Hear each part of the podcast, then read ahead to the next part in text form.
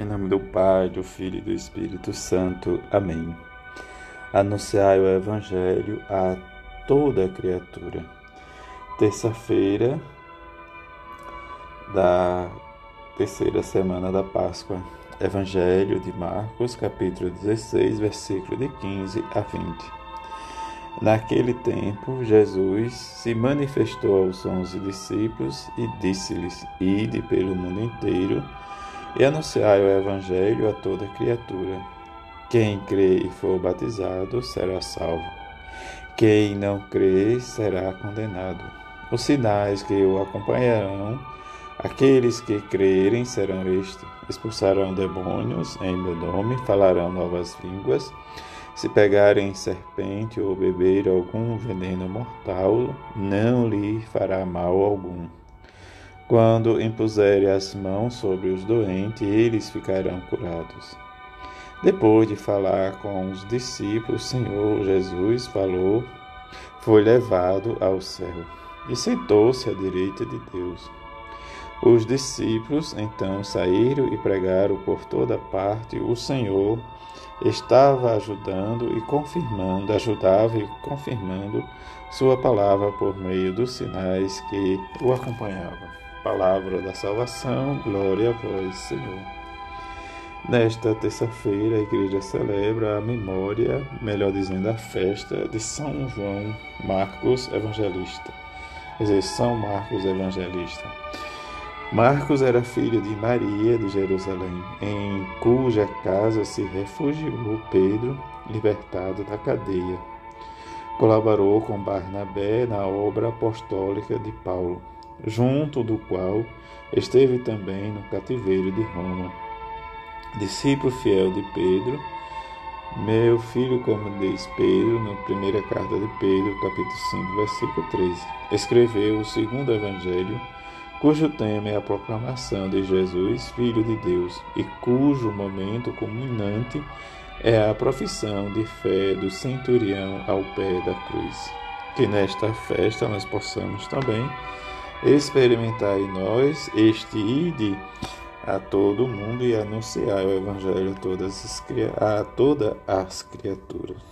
Nesta nossa missão de batizado, como Jesus enviou e nos envia a nós nesta missão de anunciar o Evangelho, em que nesta Eucaristia da sua festa nós possamos celebrar nesta convicção de sermos missionários de Jesus e do seu Evangelho experimentar sempre a boa nova, como o próprio Marcos experimentou de várias maneiras, de várias formas, e que cada um de nós também possamos viver neste dia hoje esta experiência de viver a graça, como diz a primeira carta de São Pedro, nos diz: Saudai-vos, Marcos, meu filho revestir de toda humildade no relacionamento mútuo, porque Deus resiste ao soberbo, mas dá a sua graça aos humildes.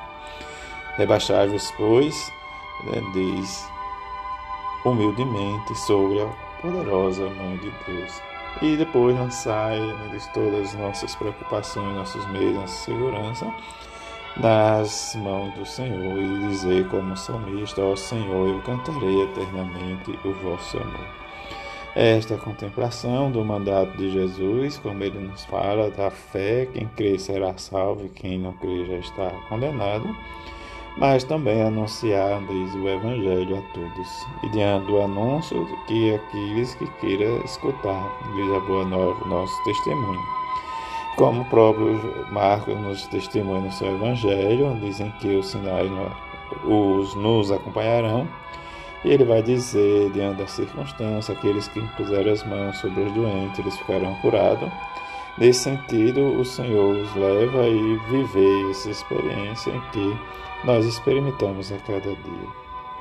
Diante do nosso discipulado, em que Jesus se manifesta ainda a nós de maneiras diferentes, o que ele vai chamar a atenção, diz a Santa Faustina, diante da nossa miséria humana, nós precisamos também oferecer esta miséria a Ele pela sua infinita misericórdia. Diante do oferecimento, precisamos ter esta convicção em que no tempo certo, na hora certa, Ele nos ajudará a vencermos todas as nossas dificuldades.